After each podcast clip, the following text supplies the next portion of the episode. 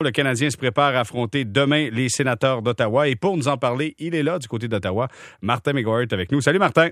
Allô, Jérémy? Martin, est-ce que le dossier des transactions, ça fait jaser dans l'entourage du Canadien présentement? Est-ce qu'on en parle? Est-ce que ça se sent? Oui, un peu plus. Écoute, euh, euh, ça a été euh, ça a été dans les sujets de conversation. Plus on se rapproche de la date fatidique, celle de lundi à 15 heures, il y a eu des transactions dans la ligue, ça a bougé. Alors, ça a fait en sorte qu'il y a eu un petit peu plus d'effervescence de ce côté-là. On commence à regarder très sérieusement, puis à, se demander qui sera là et qui n'y sera plus. Euh, lorsque cette date limite arrivera lundi 15 heures. Je pense que c'est ce qui a alimenté les conversations.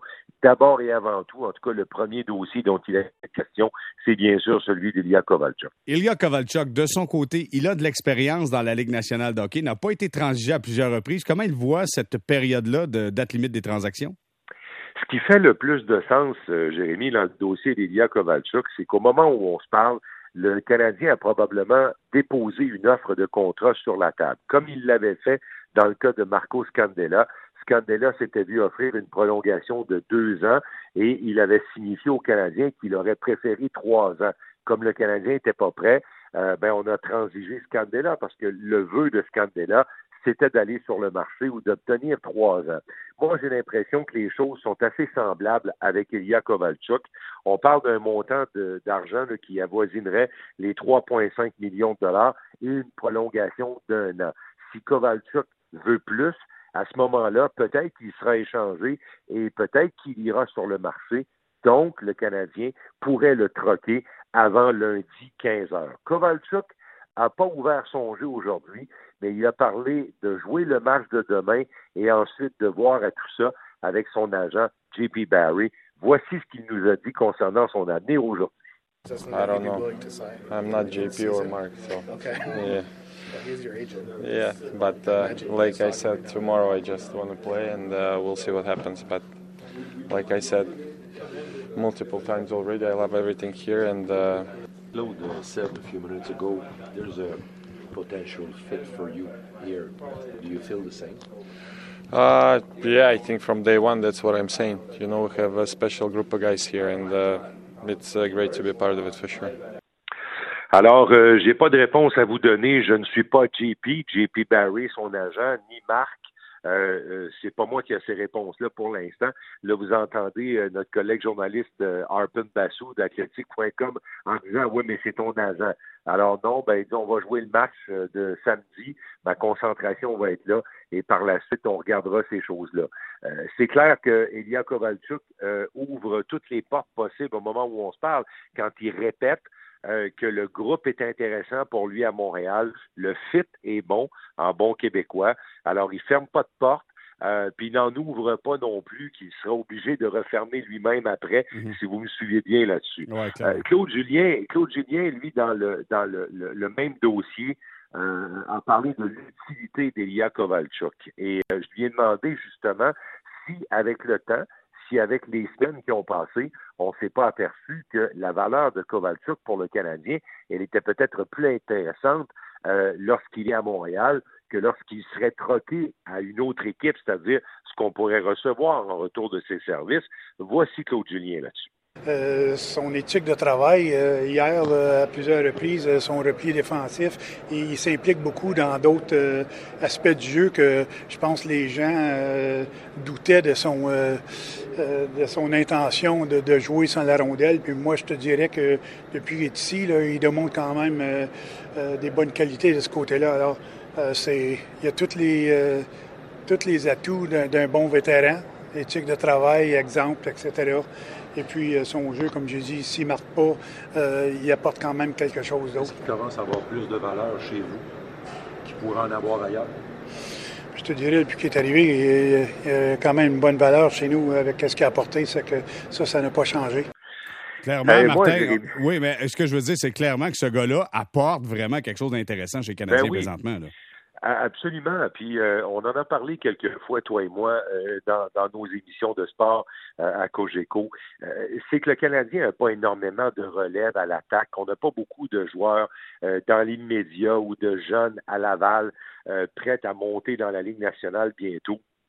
et à occuper la chaise que laisserait libre Ilya Kovalchuk si on décidait de le transiger. C'est pour ça qu'il y a certainement sur la table une prolongation de contrat pour Kovalchuk. Maintenant, euh, dans le cas de Claude Julien, euh, je pense qu'il est un petit peu vlimeux dans sa réponse parce que quand il dit que beaucoup de gens doutaient, moi je pense qu'au départ, Claude Julien doutait euh, de, la réelle intention de Kovalchuk de s'intégrer dans, dans l'équipe du Canadien, mais de bien jouer dans les deux sens de la patinoire, parce que à Los Angeles, c'est une des choses qui avait fait euh, défaut euh, lorsque Kovalchuk a été libéré par les Kings. Parce que euh, Claude Julien n'était pas très volubile au départ. Lui, il mhm. disait, ben, on prend pas un gros risque, puis c'est tout, là. Si ça fonctionne pas, ça, ça fonctionne pas. C'était un contrat à double sens, je vous le rappellerai, là. Alors, il y avait vraiment aucun risque là-dedans. Et Claude Julien était très terre à terre par rapport à tout ça. Il est resté, mais il est devenu plus positif avec le temps. Dans le vestiaire, euh, Kovalchuk fait l'unanimité? L'unanimité parce que, premièrement, c'est un gars qui met un soin jaloux euh, sur sa condition physique. J'ai raconté plus tôt ce soir euh, que euh, après même avoir eu des entraînements le matin, euh, il se retrouve avec le, petit groupe des médias à s'entraîner sur la route, là, dans les hôtels, la veille des matchs, en fin de journée, début de soirée. Alors, il est tout le temps dans le gym, prend soin de lui, il est généreux avec les jeunes joueurs. J'en ai jasé avec Nick Suzuki en lui demandant si, selon lui, euh, Kovalchuk aurait un futur immédiat avec le Canadien dans les circonstances. Et voici ce que dit Suzuki. Yeah, he's, uh, he brings a ton of, of presence, and everyone uh, listens when he when he talks. And um, for me, it's been a good role model to look up to, and uh, he's been great ever since he got to this team. Played an important role for us. Uh, he scored some huge goals, and um, he's always threat on the power play, five on five. So. Um, yeah, he's been a been playing a big role for us since he's gotten here, and um, I want to see him stay. I want to play with him more for sure. Alors, euh, certainement que euh, Nick Suzuki fait partie des partisans de, de, garder Kovalchuk à Montréal parce qu'il a dit il joue un gros rôle dans notre équipe. Euh, il a marqué des buts importants. C'est un gars qui nous amène beaucoup sur le jeu de puissance. Il est généreux, c'est une bonne présence, un bon, un bon leader pour les jeunes joueurs de l'équipe, incluant bien sûr Suzuki parce qu'il parle de lui quand il dit que ça peut être un excellent modèle pour un joueur comme moi. Alors, honnêtement, euh, Jérémy, la chose qui reste à savoir, c'est est-ce que Kovalchuk a vraiment envie de, risquer ou de s'entendre sur un contrat à court terme euh, et, d'oublier euh, et d'oublier le marché des joueurs autonomes? Ça, c'est la grande question pour laquelle on n'a pas eu de réponse encore, ni de Kovalchuk, ni de personne d'autre. Maintenant, Martin, dossier qui retient l'attention sur lui, celui d'Arthurie Lekonen, qui n'était pas de la formation hier du Canadien face aux Capitals de Washington. Il n'était pas blessé. Tout le monde s'est intrigué à savoir qu'est-ce qui se passe avec les Est-ce est qu'on est revenu sur le dossier d'Arthurie Lekonen aujourd'hui?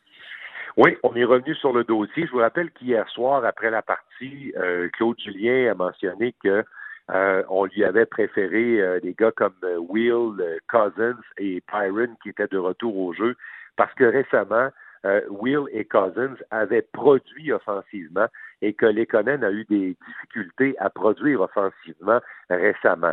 Défensivement, il n'y a vraiment pas de problème pour Arthurie Lekonen. Le cœur à l'ouvrage est là. Se sacrifie souvent pour l'équipe, mais on aimerait bien avoir un peu de production. je pense que c'est en ce sens-là que le message est arrivé, on va entendre l'entraîneur. C'est un petit message seulement pour un joueur qu'on pense qu'il est euh, euh, capable d'en donner plus dans un autre aspect du jeu. Euh, défensivement très bon. On pense qu'offensivement, capable d'en donner un petit peu plus.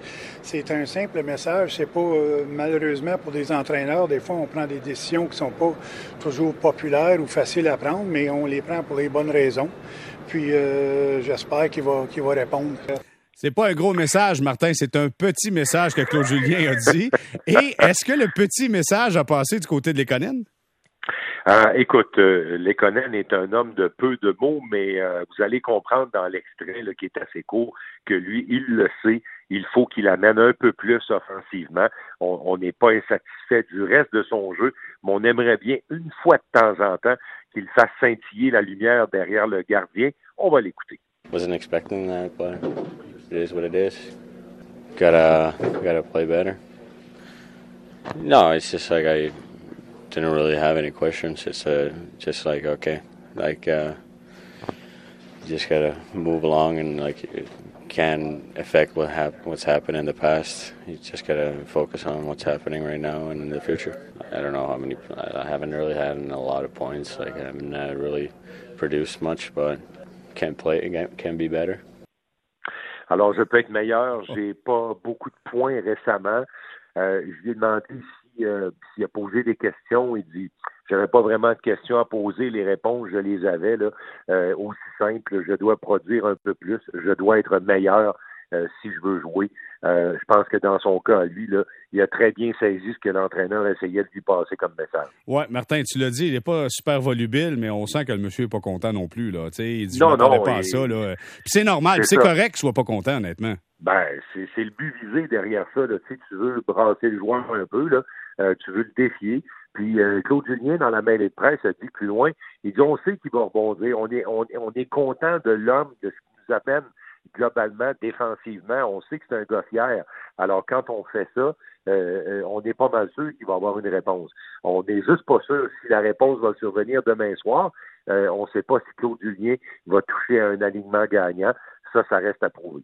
Bon, allons du côté maintenant des sénateurs d'Ottawa qui seront les adversaires du Canadien pour le match de demain. Qu'est-ce qu'on disait de bon du côté des sénateurs?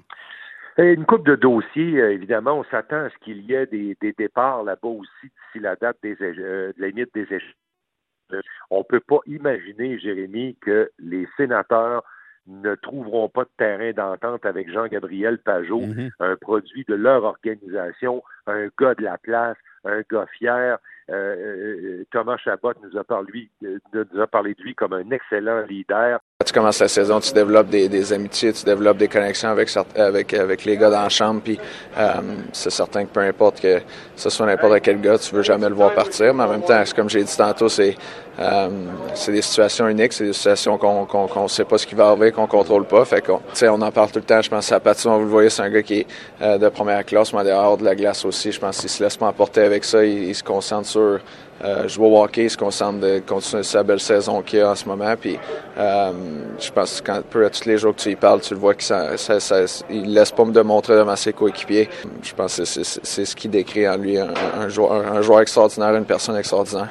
Alors, sur le bout des lèvres, dans l'entourage, les gens qui sont généralement bien renseignés euh, de ce qui se passe chez les sénateurs euh, sont pas capables de confirmer clairement s'il y a eu une proposition d'entente contractuelle entre les sénateurs et Pajot, ça va être un, dossier à surveiller. Il y en a d'autres, là, clair également, pas de contrat à la fin de la saison. Alors, euh, ça pourrait bouger aussi chez les sénateurs. Maintenant, il y a un autre dossier qui a retenu l'attention aujourd'hui. Tu te souviens, euh, Jérémy, euh, il y a de ça quelques mois, en novembre, les sénateurs annonçaient que Bobby Ryan avait été placé sur le programme euh, le programme d'abus de substances de la Ligue nationale de hockey. Eh bien, Bobby Ryan est maintenant de retour dans l'entourage de l'équipe depuis euh, quelques jours à peine. Il a rencontré les médias aujourd'hui et euh, si je peux quand même vous en parler un petit peu parce que tu sais Bobby Ryan a fait preuve de beaucoup de candeur, d'honnêteté quand tu t'en vas devant les micros, devant les caméras, et que tu t'en vas là pour parler ouvertement d'un problème de consommation d'alcool.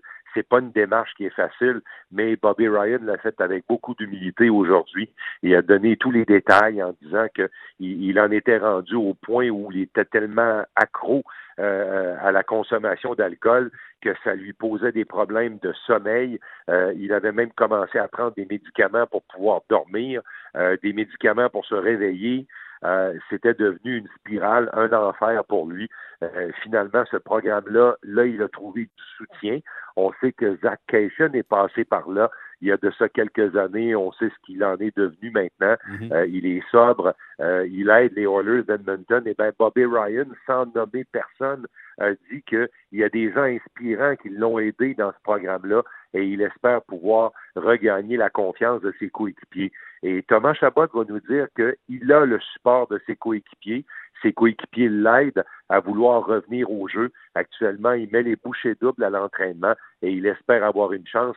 C'est important, Jérémy, que le hockey redonne une chance à quelqu'un qui en veut une et qui en mérite une. On va écouter euh, Thomas Chabot. Je pense que c'est un gars qui, qui, qui, est aimé dans le locker room. C'est un gars que ça fait longtemps qu'il est dans la ligue. Puis de le voir faire, mettre ses efforts là, puis vraiment euh, de le voir venir en pratique, travailler fort, c'est certain que c'est le fun. On est vraiment heureux pour lui. C'est important que le hockey donne encore une deuxième chance à des gars qui veulent, qui la veulent. Oui, c'est certain que oui. Je pense que c'est.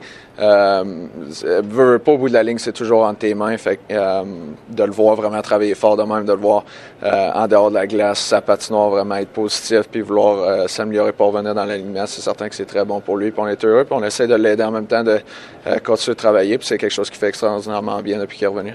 Voilà une excellente nouvelle, Martin. C'est le fun d'entendre ça. Puis oui, euh, effectivement, Bobby Ryan a fait preuve de beaucoup d'humilité en rejoignant ce programme, mais surtout en tentant de reprendre sa place avec euh, les sénateurs d'Ottawa. Écoute, Martin, ça sera un défi intéressant pour le Canadien parce qu'on sait qu'il y a une rivalité. Oui. Soyons honnêtes, il y a une rivalité entre le Canadien oui, et les sénateurs. Ça fait des bons matchs de hockey. Le Canadien a besoin de gagner, les sénateurs ont besoin de gagner. Euh, faudra être prêt du côté du Canadien pour le duel de demain. Oui, puis il euh, y a des choses intéressantes autour de la glace. Tu sais, il euh, y a des joueurs chez les sénateurs qui veulent être remarqués, euh, que ce soit pour l'équipe des sénateurs ou pour une autre équipe l'an prochain. Tu sais, je pense à Mike Riley, à qui on a jasé, là, qui a vraiment du sens, qui a du temps de glace avec les sénateurs. Ces gars-là veulent des jobs, Jérémy, l'an prochain dans la Ligue. Alors, une occasion comme celui de celle de celle de demain, là, un match samedi soir sur le réseau national, c'est une belle occasion de se mettre en valeur. On devrait avoir un bon duel. On se le souhaite, Martin. Puis évidemment, on vous écoute émission d'avant-match à compter de 18 h. Martin McGuire, merci d'avoir été avec nous. Bonne soirée, Jérémy.